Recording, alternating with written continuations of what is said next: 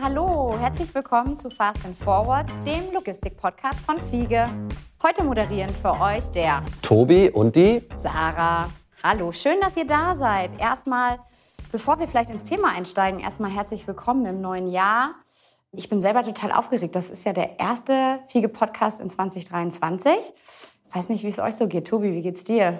Ja, ist äh, deswegen so besonders, irgendwie erste Aufnahme im Jahr sowieso und es ist ja auch ein besonderes Jahr. Absolut. Wir feiern ja dieses Jahr 150 Jahre Fiege, also so ein ganz, ganz, ganz besonderes Jahr. Vielleicht schon mal für alle Zuschauer oder Zuhörer als kleiner Teaser. Dieses Jahr wird ganz viel passieren und wir nehmen euch natürlich da auch mit auf die Reise. Aber jetzt habe ich ja erstmal noch ein ganz anderes Thema vor der Brust. Eins, was uns total wichtig ist in der Organisation. Wir sprechen nämlich heute über das Thema Chancengleichheit und über das aktuelle Projekt Fiege Equality Power was uns im Unternehmen dazu hilft, noch diverser eigentlich zu werden. Und dafür haben wir zwei ganz fantastische Gäste hier. Auch diverse Runde, gleich schon mal gesagt, der Tobi und Sarah. Und wir haben hier dabei Clara Knösels, Head of Business Development in der FIGE Relog und auch Mitglied im Projekt FIGE Equality Power. Und wir haben dabei Thoralf Schuster, äh, Managing Director von FIGE Real Estate und auch Projektmitglied im Thema FIGE Equality Power. Herzlich willkommen euch beiden erstmal. Hallo zusammen. Hallo, vielen Dank. Cool. Thorolf, du bist ja auch schon das zweite Mal bei uns. Da haben wir schon festgestellt. Wir freuen uns. Das heißt, hat dir gut gefallen und du kommst wieder. Auch wenn du jetzt in einer komplett anderen Rolle hier bist. Aber vielleicht magst du dich einfach nochmal direkt selber vorstellen und auch, was ist deine Rolle in dem Projekt, bevor wir dann näher einsteigen? Meine eigentliche Rolle, wenn man so will, bei FIGE ist, ich bin Managing Director in der FIGE Real Estate und kümmere mich um die Projektentwicklung. Aber ich bin sehr glücklich, ein zweites Mal heute hier sitzen zu können, weil das Thema FIGE Equality Power eins ist, was ich schon ganz lange äh, mit mir trage sozusagen und was mich auch hier total begeistert, dass das ein Thema ist, was wirklich ernst genommen wird und was eben nach meiner festen Überzeugung kein Lippenbekenntnis ist, sondern wo wirklich ein Programm dahinter steht und darüber habe ich auch Lust zu sprechen. Cool. Und Clara? Ja, auch ich yeah. freue mich, heute dabei zu sein. Bin eigentlich Head of äh, Business Development oder BD, wie wir es ja bei uns nennen, in der Last Mile und darf auch seit einem Jahr mit meiner Kollegin Claudia das Projekt Fiege Equality Power leiten. Cool, dann müssen wir erstmal einsteigen. Ne? Was heißt Fiege Equality Power und worum geht es eigentlich da? FIGE Equality Power ist unser Projekt zur Förderung von Chancengleichheit bei FIGE. Mhm. Das kommt, wenn man mal auf die Geschichte des Projektes schaut, aus einer Initiative, die verschiedene Mitarbeitende bei FIGE gegründet haben. Ursprünglich mit dem Namen FIGE Female Force hat man sich zusammengefunden, hat man gesagt, hey, wir sehen da ein Thema bei uns, womit wir uns beschäftigen möchten, wo wir Maßnahmen daraus ableiten möchten, Projekte umsetzen und haben die Initiative Fiege Female Force gegründet.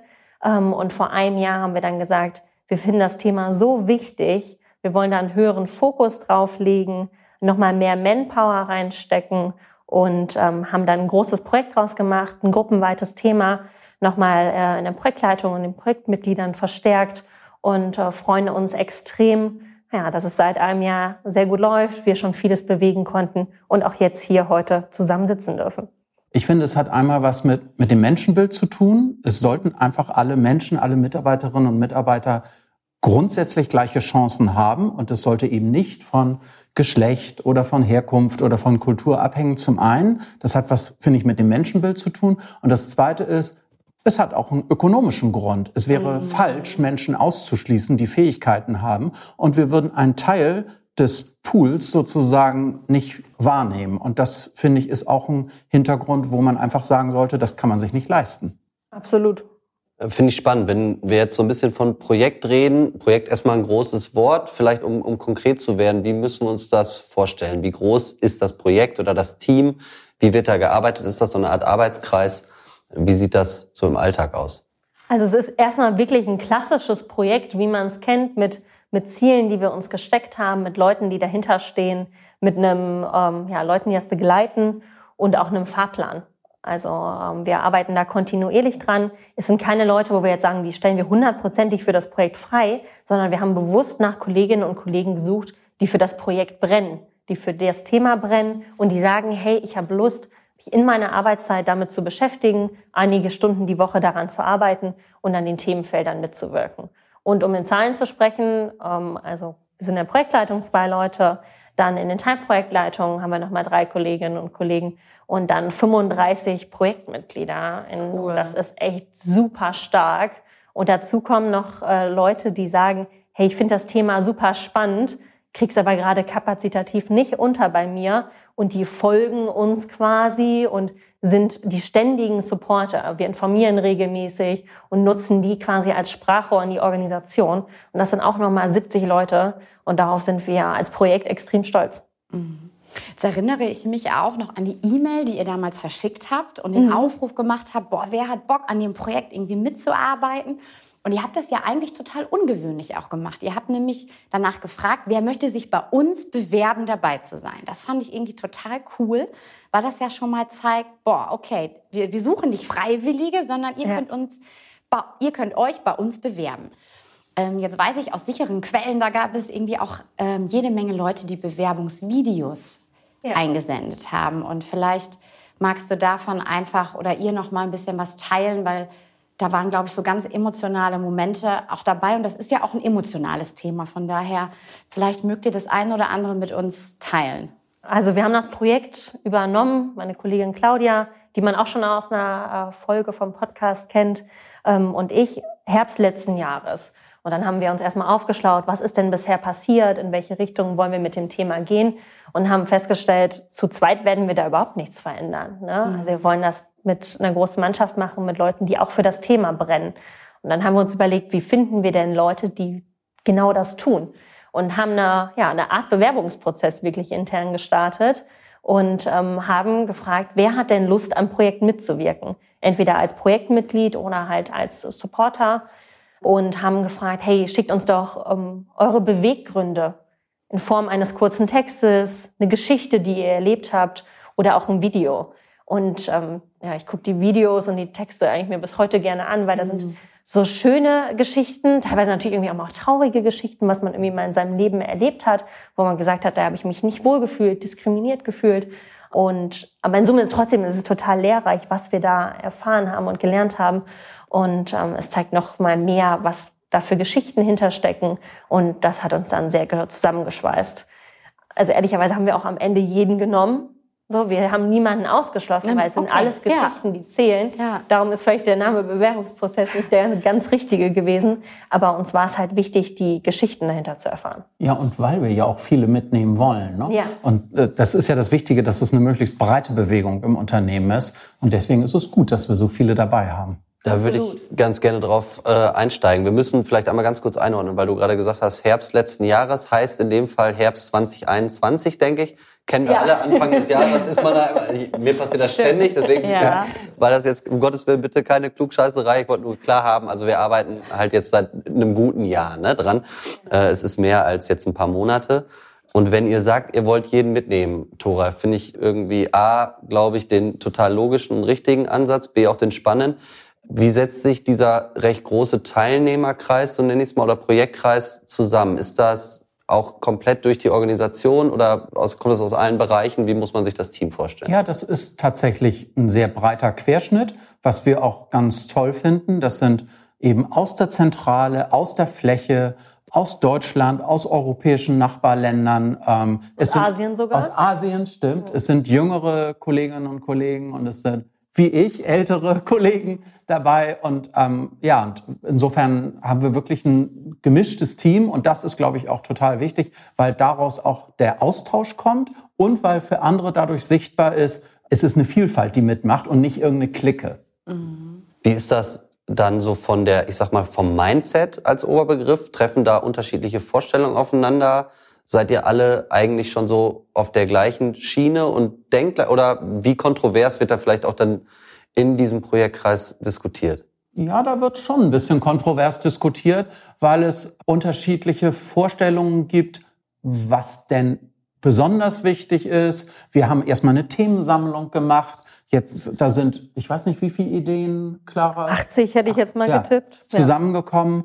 Und jetzt geht es natürlich darum, was macht man als 1, 2, 3 und was kommt vielleicht erst als Nummer 75. Ja. Oder dann gibt es die Frage, ist so ein bisschen die Theorie und der Mindset wichtiger oder sind die praktischen Maßnahmen wichtiger? Oder meine Meinung beides. Aber trotzdem muss man es dann wieder priorisieren. Insofern ist es eine bunte Mischung. Mhm. Lass uns doch vielleicht noch mal kurz einsteigen in Chancengleichheit. Also was bedeutet das eigentlich? Also vor allen Dingen, wenn ihr sagt 80 Projekte. So, was sind da die speziellen Bedürfnisse? Ne? Weil wir können ja da reden über Frauen, wir können reden über Internationalität, unterschiedliche Nationalitäten, wir können sprechen über Menschen mit Behinderung. Also das ist ja ein ganz, ganz, ganz breites Feld. Vielleicht könnt ihr das noch mal so ein bisschen einordnen für unsere Zuhörer. Wen sehen wir da insgesamt und wen haben wir vielleicht auch als erstes im Fokus? Also gesamthaft ist es ein Projekt zum Thema Chancengleichheit. Also wir sagen, dass am Ende gemischte Teams mhm. besser arbeiten und da geht es um, um alle Mitarbeitenden, egal um welchen Background. Jetzt ganz konkret in unserem Projekt, wo auch das wichtigste Ziel ist, was wir uns gesetzt haben, ist, dass wir als FIGE Akzeptanz, Wertschätzung und Offenheit gegenüber allen Menschen praktizieren. Ja. Sagen aber dennoch, im Projekt starten wir erst einmal mit dem Thema Chancengleichheit für alle Geschlechter. Mhm. Weil um sich das komplette Diversitätsthema, das komplette Diversity-Projekt vorzunehmen, das wäre riesengroß. Und mhm. wir setzen quasi jetzt schon mal die Meilensteine fürs Diversity-Projekt, was jetzt dann zeitnah mhm. daraus folgen wird, starten aber erstmal hiermit. Cool. Jetzt habe ich, glaube ich, noch im Kopf auch, dass gerade du, Thoralf, das eigentlich und auch bei euch in Real Estate ihr eigentlich schon total diverse Teams habt. Vielleicht kannst du da noch mal was erklären. Was sagst du persönlich? Warum bist du davon überzeugt, dass diverse Teams besser sind? Bei uns im Real Estate Bereich ist es vielleicht deswegen besonders naheliegend, weil wir immer in großen Projekten arbeiten. Und ich bin der festen Überzeugung, dass du große Projekte nur erfolgreich steuern kannst, wenn du gemischte Teams hast, weil du brauchst verschiedene Blickwinkel, um möglichst alle Risiken im Projekt zu erkennen und die dadurch zu beherrschen und zu vermeiden. Und da unsere Projekte auch für viele verschiedene Kunden sind, brauchst du meines Erachtens nach auch gemischte Teams, um unterschiedliche Kunden jeweils unterschiedlich ansprechen und bedienen zu können. Und es wäre eben verkehrt, es immer nur mit fachmännisch geprägten oder mit technisch geprägten mhm. oder nur mit nur mit Erfahrenen oder nur mit Jüngeren. Du brauchst den Mix im Team und diesen Mix sozusagen, ähm, den braucht man insgesamt über die Geschlechter, über die kulturelle Prägung, über die Geisteshaltung, über den Mindset. Und das ist halt wichtig, um insgesamt zu optimalen Ergebnissen zu kommen und eben auch um Risiken, wie gesagt, zu vermeiden. Wenn wir jetzt konkret auf die Logistikbranche blicken, ist das vielleicht auch gerade, ich sag mal, wir sprechen bestimmt später auch noch über das eine oder andere Vorurteil. Ich würde mal sagen, klassisches Vorurteil Logistikbranche, sehr männerdominiert. Ist das ein klares Branchenthema auch? Ja, das ist immer noch so. Also in der Speditions- und Logistikbranche legen Zahlen heute noch, dass wir da bei ca. 39 Prozent ähm, Frauenanteil sind. Also damit ist es auch da definitiv ein Thema. Aber auch hier eine Entwicklung zu sehen in den vergangenen Jahren. Jetzt haben wir im Vorgespräch, das wir natürlich geführt haben, um uns auch so ein bisschen selber abzuholen, zum ganzen Thema FIG Equality Power auch so ein bisschen über die Wirkungsfelder des Projekts gesprochen.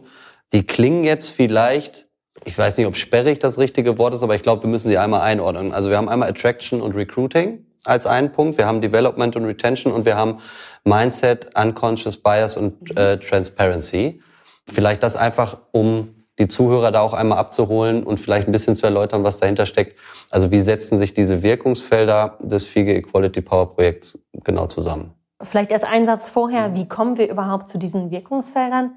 Thoralf hat es eben schon erwähnt, wir haben zu Beginn eine Liste gehabt mit ganz vielen Themen, haben die breit gestreut in die Organisation und haben gefragt, hey, was sind die Themen, die für euch wichtig sind? Was wäre gut, wenn dieses Projekt das anpackt? Und dann haben wir angefangen, die Themen zu clustern. Und dabei sind einfach bestimmte Blöcke rausgefallen, wo wir gesagt haben, hey, stimmt, das kann man gut zusammenpacken, das macht auch thematisch Sinn. Und wir hatten zum, als erstes das Thema Attraction und Recruiting. Also wie sind wir ein attraktiver Arbeitgeber? Wirken wir auch so nach draußen? Sind wir im Recruiting ja, vorurteilsfrei? Wie passiert das? Dann auch das ganze Thema Development and Retention. Also ähm, wie sieht's denn aus in der Personalentwicklung? Auch hier eine vorurteilsfreie Personalentwicklung. Befördern wir immer den, die richtige Kollegin? Ähm, haben wir hier, sind wir hier offen dafür? Und das dritte Thema, Mindset, Bias and Transparency, da kann der Thoralf am besten was zu erzählen, warum uns das so wichtig ist. Das Thema ist uns auch wichtig, weil wir der festen Überzeugung sind, alles beginnt sozusagen im Kopf und mit der Prägung. Und wir tragen alle eine Menge unconscious bias mit uns herum. Also zum Beispiel alle älteren Menschen sind nicht so digital affin oder ähm, Frauen können nicht einparken. Frauen können nicht einparken, genau. Und, ähm, und so gibt es halt eine Menge, vielleicht sogar, wenn man diese Beispiele nennt, wo man denkt, oh ja, da bin ich mir drüber bewusst. Aber es gibt auch viele Dinge, wo man sich nicht drüber bewusst ist. Also meine Tochter zum Beispiel hat mal ein Bias-Seminar gemacht, als sie nach Costa Rica gegangen ist. Und da hat sie gelernt, welche Vorteile sie einfach dadurch hat, dass sie Deutsche ist, weiß und einen deutschen Pass. So, und das macht man sich zum Beispiel oft nicht bewusst. Das ist und sensationell, das gibt's wirklich. Kann ich mal kurz aus eigener Erfahrung berichten. Ich bin mal, es ist ewig, er 2003 nach Neuseeland gegangen und als ich da ankam, hieß es direkt, er kommt aus Deutschland, der kann Fußball spielen. Und der Trainer mich direkt mitgenommen zu so einem Schulturnier. Ich musste gar nicht, ich musste gar nicht ne? vorstellen. lange ist lange her, habe ich ja gesagt. Aber äh, ich weiß genau, was du meinst. Das ist eigentlich der Punkt. Ne? Und das ist eben wichtig, dass wir da versuchen, an möglichst vielen Themen Transparenz reinzubringen, Reflexion zu erzeugen und sich darüber bewusst zu werden, warum man bestimmte oft gar nicht bösartig gemeint, aber trotzdem irgendwie verinnerlichte Vorurteile mit sich rumträgt. Und da gilt es dran zu arbeiten und die aufzubrechen. Ich glaube, hier ist auch ganz wichtig zu sagen, wir wollen gar nicht, dass jedes Vorurteil eliminiert wird, weil irgendwie glauben wir auch, dass diese Vorurteile uns helfen bei unseren täglichen Entscheidungen. Aber wir möchten einfach, dass sich jeder bewusst ist, welche Schublade man gerade zieht oder gerade in den Satz gezogen hat. Jetzt, wo wir selber mal so häufig über das Thema sprechen, merke ich es dann auch an mir selbst. Ne? Wenn ich dann was sage und dann so, ah, stopp, das war ein Vorurteil. So. Oder Lasst uns doch mal irgendwie ein kurzes Experiment machen, weil ich finde das gerade total gut. Und ich habe da was mitgebracht. Eigentlich kommt das von unserer lieben Kollegin Claudia Scheins. Ich kann das auch längst nicht so gut wie sie, aber ich würde es trotzdem gerne versuchen. Und vor allen Dingen alle Zuhörer, ich weiß, zumindest in Teilen kennt ihr das schon, aber die Zuhörer mitnehmen auf diese Reise. Das nennt sich Gedankenreise. Und ich würde gleich einfach mal einen kurzen Text vorlesen. Und ihr hört einfach mal zu schließt am besten die Augen. Außer die, die und, Auto fahren und nur zuhören. Äh, ja, bitte. äh, und am Ende, ich verrate erstmal noch nichts, stelle ich ein paar Fragen. Aber erstmal lasst ihr euch jetzt einfach mal alle drauf ein und guckt mal danach, was passiert. Also, stellt euch vor, ihr habt eine Einladung zu einer Top-Veranstaltung. Das ist wirklich das Happening in eurer Branche und ist ein absolut hochkarätig besetzter Fachkongress mit vielen Fachvertretern aus aller Welt. Das Ganze ist in London und ihr macht euch eigentlich schon gleich auf dem Weg zum Flughafen. Im Flugzeug werdet ihr sogar begrüßt vom Piloten. Boah, denke ich, boah, cool. Besser kann der Tag ja nicht starten, wie ungewöhnlich. Alles läuft glatt, der Flieger startet und du hast sogar noch Zeit in London in dein Lieblingsrestaurant zu gehen, hast den besten Tisch ergattert und freust dich auf einen richtig ruhigen Abend. Und am Nachbartisch turtelt für dich so ganz augenscheinlich ein frisch verheiratetes Paar und genießt so die Zeit miteinander und du schaust die beiden an, schmunzelst und speist wirklich richtig, richtig exzellent. Am Abend hast du auch noch Zeit, dich auszuruhen und freust dich so richtig auf das Event am nächsten Tag. Du gehst zurück zu deinem Hotel, du hast eine richtig gute Nacht und fährst dann ganz erfrischt zum Kongress, wo du sofort auf Netzwerkpartner und vor allen Dingen auch Freunde triffst. Der erste Impulsspeaker ist gerade mal 23 Jahre alt und inspiriert dich total mit seinen Ideen. Und dann geht es weiter. Die Vorträge starten und du gehst entspannt weiter durch den Tag. An dieser Stelle würde ich jetzt mal kurz Stopp machen, weil ich glaube, es reicht schon, um so ein paar Bilder durchzugehen. Also erstmal alle wieder Augen öffnen, wieder ankommen und drei kritische Fragen. Wenn ihr jetzt nochmal zurückgeht. Im Flugzeug hat euch ein Pilot begrüßt. Hatte der eine dunkle Hautfarbe? Das Pärchen im Restaurant, das so nett geturtelt hat, war das ein homosexuelles Pärchen? Und das Talent vielleicht auch auf dem Kongress, 23 Jahre alt, war das männlich oder weiblich?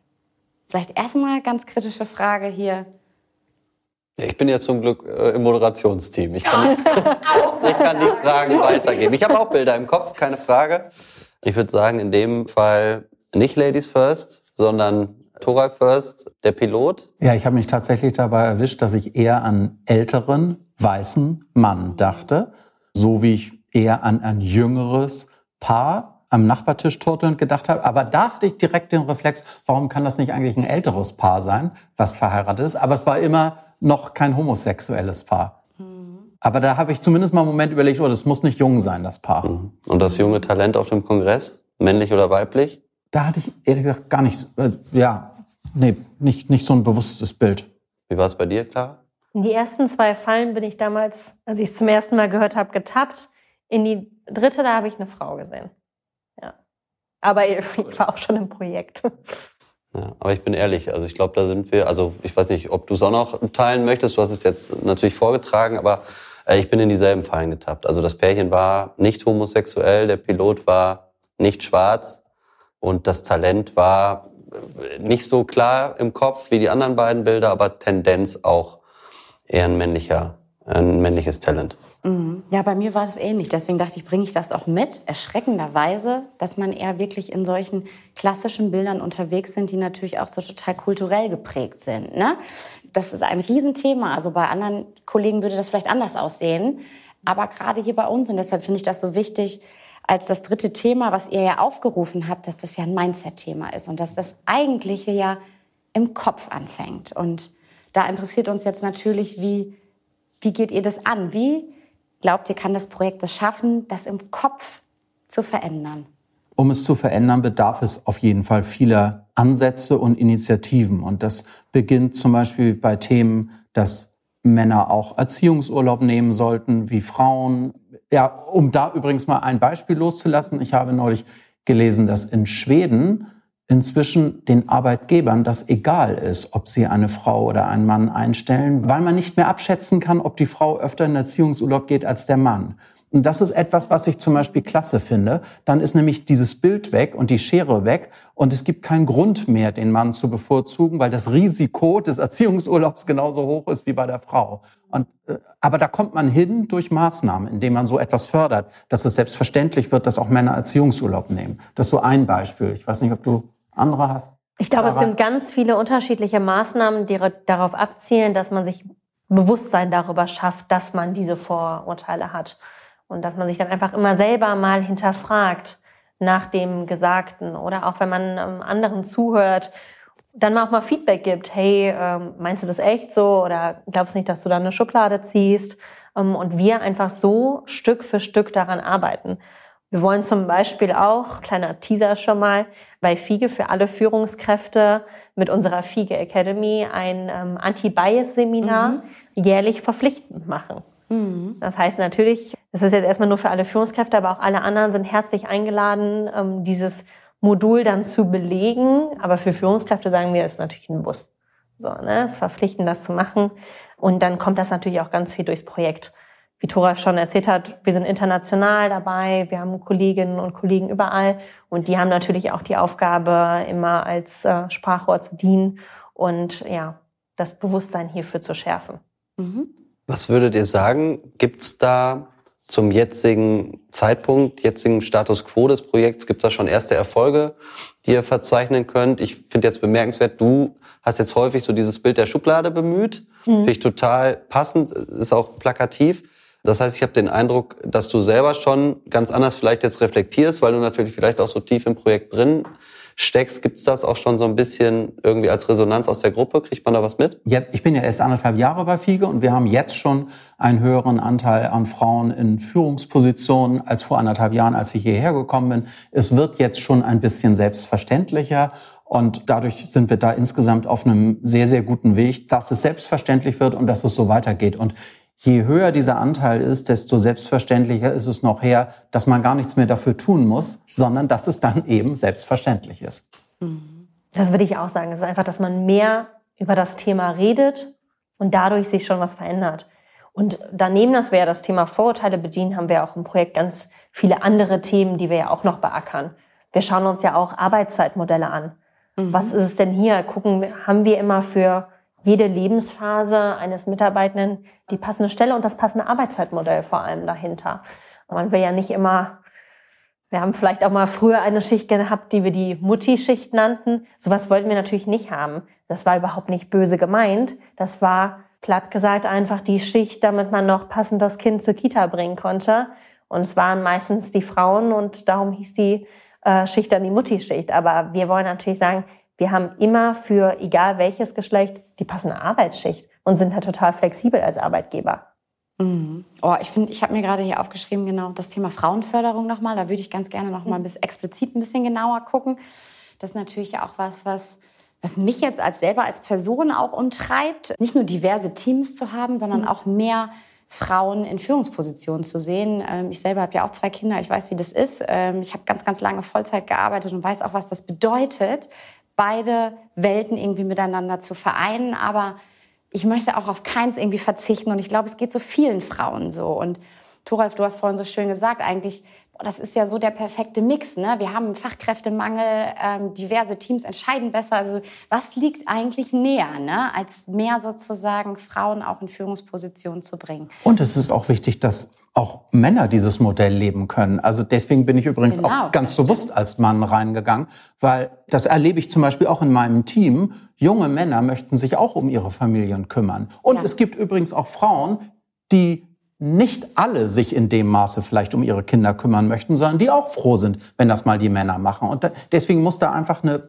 mehr Parität entstehen. Total. Was gibt es denn gerade für Initiativen, damit man neue Arbeitsmodelle sozusagen ins Leben ruft oder umsetzen kann, damit es einfach besser funktioniert, sowohl für Mann als auch Frau zu Hause? Also ich finde jetzt mal gerade die allererste, die mir hier am Tisch natürlich ins Auge zielt, ist ähm, die Tandems, die wir ja mehr und mehr leben wollen. Und das ist ja auch ein Arbeitszeitmodell, wenn man es so nennen kann, was du, liebe Sarah, gewählt hast. Ähm, vielleicht wollen wir darüber auch kurz reden? Total gerne. Ne? Ich freue mich, dass du die Frage stellst. Klar. Ja, soll ich kurz erklären, was ist? Das müssen wir jetzt mal sagen. Das stimmt. Ja, soll ich erklären? Ja, erzähl, erklär gerne und ich kann ja da ein bisschen was aus dem Nähkästchen plaudern. Tandem ist eine, eine Funktion, wo wir sagen, ein Arbeitszeitmodell, dass zwei Personen sich einen Job teilen. Das muss gar nicht zwei Frauen sein, das kann auch divers besetzt sein, ganz ja individuell, wie es jeweils ähm, gewünscht ist und was auch passend ist von den Personen zusammen. Und es sind zwei Leute, die jeweils in Teilzeit arbeiten. Das kann ganz unterschiedliche Teilzeit sein, mit unterschiedlichen Zahlen. Man macht aber klassischerweise, oder so ist es sehr häufig, zweimal 60 Prozent. Man teilt sich dann auf im Team, man ist quasi eine Person, so nach draußen, so muss man es ehrlich sagen, teilt sich auf, zum Beispiel, wie ihr das ja auch gemacht habt, die eine Person ist dann Montag, Dienstag da, die andere Donnerstag, Freitag, Mittwoch ist der Übergabetag, da kann man auch mal beide zusammen erwischen und man teilt sich einen Job, eine Position. Das kann man für Führungskräfte machen, das gilt natürlich auch für normale Positionen, für ein Projektmitglied, ähnliches. Und ihr teilt euch einen Mail-Account, einen Kalender, Ihr seid nach draußen wie eine Person. Ihr ergänzt euch aber durch eure Stärken und durch eure Hintergründe und guckt aber dabei, dass ihr immer abgestimmt seid und somit nach draußen niemand einen Nachteil daraus erzielt, wenn die Person, mit der man vorher gesprochen hat, eigentlich nicht da ist. Und wir finden das super spannend, weil gerade wenn man sagt, ich suche eine Führungskraft, jetzt eigentlich mit 100 Prozent, 80 Prozent geht vielleicht auch, sagt man, aber viel drunter geht's leider nicht. Braucht der Job mehr? Dann kann man sagen, ich mach, ich suche vielleicht auch noch ein Tandem. So schließe ich keine Leute aus, sondern habe eigentlich eher das Doppelte an Potenzial. Ja, und vor allen Dingen hat man auch zwei Köpfe. Ne? Also so, ich nehme das ja selber auch wahr. Wir haben ja auch an anderen Stellen Tandems in der Organisation. Auch alle unsere Business Units werden von Tandems geführt. Die arbeiten natürlich zwar beide in Vollzeit, ne? Aber es ist noch mal was anderes, weil du hast zwei Perspektiven auf ein Thema. Du hast immer zwei Köpfe, die zusammen sind. Du hast eine geteilte Verantwortung. Also es hat, bringt einfach ganz, ganz, ganz viele Vorteile mit sich. quasi ähm, dein persönlichster Sparringspartner, den du haben ist, kannst. Genau. Ohne genau irgendwelche richtig. Geheimnisse. Ja. Aber vielleicht trotzdem noch mal, um so ein bisschen aus dem Nähkästchen zu plaudern, ob das wirklich funktioniert. Ich mache das ja jetzt seit fast einem guten halben Jahr und ich glaube, das, also es funktioniert besser sogar, als ich es erst gedacht habe. Also ich glaube, das Wichtigste ist natürlich, dass die Chemie irgendwie passt zwischen den Menschen. Also das, man muss eine sehr, sehr hohe Vertrauensbasis haben. Natürlich braucht man, hilft es, wenn man in manchen Dingen ähnlich tickt. Und wenn man aber an anderen ähm, Themen dann wirklich seine doch sehr unterschiedlich gelagerten Fähigkeiten ausspielen kann und nutzen kann. Ne? Dass man einfach mit einer anderen Perspektive daraus guckt. Ich glaube, das funktioniert. Wir machen das ja selber jetzt für die Position der Direktorin, für den Marketing- und Kommunikationsbereich. Also auch eine Position, die bei uns im oberen Managementbereich ist und die auch eine hohe Verfügbarkeit sozusagen braucht. Also es kommen auch viele Ad-Hoc-Themen bei uns hoch. Äh, und vielleicht gänzlich erstmal was, wo man nicht unbedingt denkt, da kann das funktionieren. Aber es funktioniert eigentlich ganz gut. Wir haben sicherlich den Vorteil, dass wir beide aus der Kommunikation sind. Also wir haben per se erstmal kein Problem damit zu kommunizieren und zu reden und uns abzustimmen. Und das glaube ich auch so der Schlüssel eigentlich in dem Fall. Wie du sagst, jeder muss immer wissen, was der andere gerade tut, damit jede Person, die sozusagen auf Schicht ist, so nennen wir das auch. Also ich verkläre das auch immer gerne wie so ein Oberarztmodell. Der, der da ist, entscheidet auch so. Das ist die Hoheit dann auch der Person. Ja, ich bin echt happy und kann das eigentlich nur empfehlen. Genauso Männern und Frauen. Sehr schön. Das sind wir minimal abgedriftet, aber ich glaube, guter Exkurs, weil das irgendwie eigentlich ziemlich praxisnah aufzeigt, wie es funktionieren kann, welche Möglichkeiten es gibt, wenn man vielleicht auch mal an der einen oder anderen Stelle ein bisschen flexibler denkt und einfach, und da sind wir ja, alles beginnt im Kopf, vielleicht mit diesem offenen Mindset durch die Gegend rennen und sich überlegt, wie kriegen wir es am besten hin. Wir haben eben ganz allgemein über Vorurteile gesprochen. Das würde ich ganz gerne nochmal aufnehmen, weil ich glaube, dass das so ein wichtiger Punkt ist, da ähm, vielleicht dann auch hier an der Stelle mal mit dem einen oder anderen Vorurteil zu brechen. Vorgespräch habe ich eben schon zitiert. Wir hatten dann überlegt, gibt es vielleicht so eine Art Vorurteils-Bingo? Also gibt es so Klassiker, vor die ihr immer wieder lauft oder mit denen ihr immer wieder konfrontiert werdet in der täglichen Arbeit? Also so ein ich würde sagen, mir würde direkt eins einfallen, das ist das, wir haben doch gar kein Problem. So, warum macht ihr das denn? Weil man manchmal gar nicht merkt, dass da ein Thema besteht. Weil halt die Vorurteile dann irgendwie schon so verinnerlicht sind, dass man sich das gar nicht bewusst gemacht hat. Und dann, wenn wir jetzt klassisch auf das Thema Männlein, Weiblein schauen, aber wir haben da doch eine Frau. Ja, aber das ist jetzt halt dann eine von darauf eher vielen Männern. Oder was am Anfang ein Thema war, ich glaube, es hat sich etwas gelöst inzwischen. Es bestand das Vorurteil und die Angst der Männer, wenn zukünftig mehr Frauen gefördert werden, dass die Männer keine Chance mehr hätten. Und das ist natürlich überhaupt nicht der Fall, weil es geht darum, dass mehr Frauen gefördert werden und sich schon eine Quote dadurch erhöht, aber es gibt ja mehr Positionswechsel, als sozusagen sich die Quote allmählich erhöht und deswegen werden, Männer trotzdem weiter befördert. Aber das war zum Beispiel so ein schneller, vorurteilshafter Reflex zu sagen, oh, wir Männer haben ja dann keine Chance mehr und das stimmt einfach nicht. Das stimmt. Das ist auch nicht das Ziel des Projektes. Genau. Ne? Sondern das Ziel des Projektes ist, dass wir für jede Position im Unternehmen den die beste Kandidatin auswählen. Und ich würde mal ein bisschen provokant noch draufsetzen, wenn es dann vielleicht mal eine Fehlbesetzung gibt. Ja, die gab es vorher bei Männern auch. Es wäre kein Grund zu sagen, nur weil es einmal bei einer Frau nicht funktioniert, ja, so nach dem Motto, siehste, war nicht fähig, das gab es bei Männern auch und wird es auch zukünftig geben. Und auch das ist kein Geschlechterthema, sondern man vergreift sich generell mal. Ja, lass uns doch noch mal bei euch persönlich gucken, weil ihr beide seid ja auch mit einer eigenen Motivation in dieses Projekt gestartet. Habt ihr selber persönliche Aha-Erlebnisse, von denen ihr hier noch mal in der Runde berichten möchtet? Ja, also ich kann mal anfangen. Bei mir sind es zwei Whys. Das eine ist, das ist natürlich sehr persönlich. Ich habe eine Tochter, die ist 22 und ich möchte einfach, dass die wirklich möglichst gleiche Chancen hat und nicht auf Themen trifft, die wir heute noch teilweise haben. Vor 20, 30 Jahren sicherlich noch schlimmer. Aber auch heute gibt es eben noch Hindernisse und gläserne Decken. Das möchte ich ihr ersparen. Und das zweite ist, ich habe in Unternehmen gearbeitet, wo schon noch mehr Frauen in Führungspositionen waren, wo noch mehr mit internationalem Hintergrund gearbeitet wurde. Und das habe ich als sehr, sehr bereichernd und sehr belebend erlebt. Und das würde ich mir wünschen, dass ich mit dazu beitragen kann, dass Fiege hier noch ein Stück weitergeht. Mhm. Bei mir würde ich gar nicht sagen, dass es einzelne Aha-Erlebnisse sind. Ich habe auch deutlich weniger Erfahrung als Thoralf und war bisher immer nur bei Fiege.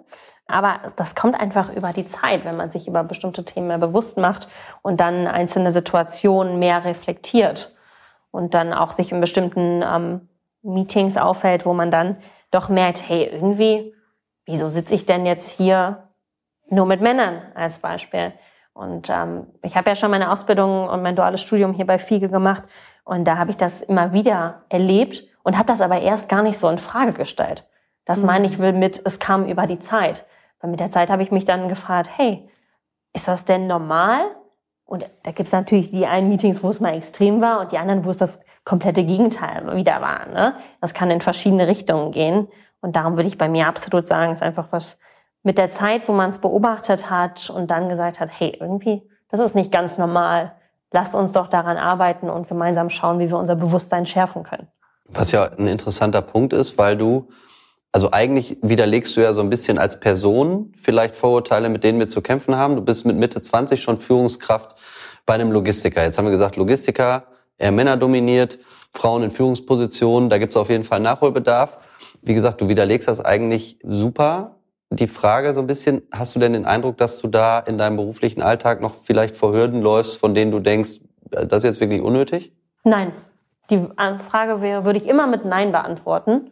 Hätte ich nicht, habe ich nicht das Gefühl, hatte ich auch in den vergangenen Jahren nie das Gefühl.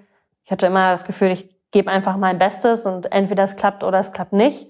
Ich glaube, es war eher dann mal, dass ich ähm, mich selber hinterfragt habe, ob ich nicht zu jung bin oder ob ich nicht zu wenig Erfahrung habe. Aber das war nie ein Geschlechterthema. Und das wurde mir auch bei Fiege nie so gespiegelt. Mhm. Das hören wir ja schon mal gerne. Ja, das ist gut. Fall. Habt ihr trotzdem, würde mich jetzt noch mal interessieren, ob ihr persönliche Vorbilder habt, vielleicht auch persönliche Vorbildunternehmen, wo ihr sagt, boah, cool, die haben das geschafft, wirklich so eine komplette Parität zu haben eigentlich. Also in dem Bereich würde ich generell sagen, sind es größere internationale Unternehmen. Und da würde ich gar nicht jetzt ein einzelnes herausgreifen, aber sobald Unternehmen noch stärker international sind, hast du in der Regel mehr Equality auf verschiedenen mhm. Ebenen und das wären für mich die Vorbilder. Mhm. Schwierige Frage. Mir würde jetzt auch direkt kein Unternehmen einfallen, ob es da Personen gibt.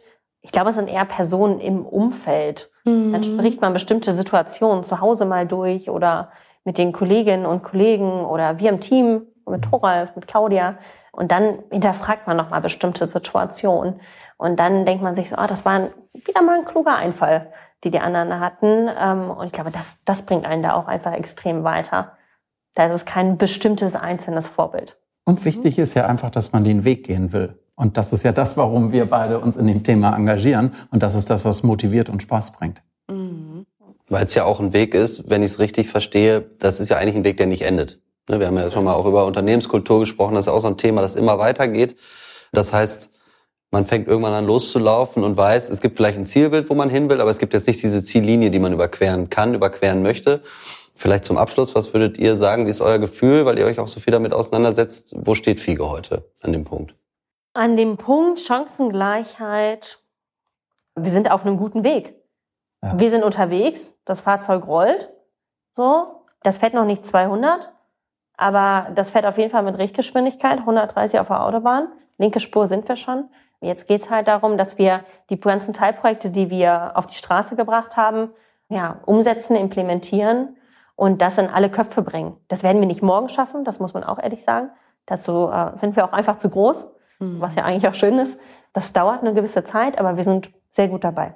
Ja, ich hätte vielleicht gesagt, sogar wir sind vielleicht erst ein Drittel des Weges gegangen, aber das finde ich gar nicht so schlimm. Also das, was mich so motiviert, ist, dass wir diesen Weg gehen und dass, wie gesagt, das Auto auf der linken Spur jetzt fährt und das ist das, was Spaß bringt.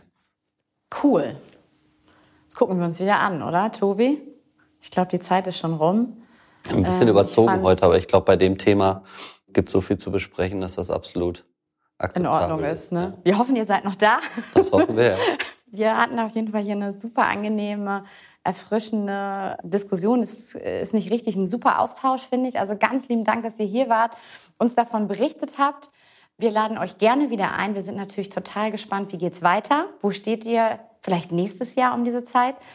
Und ja, wir hoffen, es hat euch auch Spaß gemacht, liebe Zuhörer. Wir sind zurück 2023 und Tobi, ich glaube, wir freuen uns schon auf den nächsten Podcast, oder?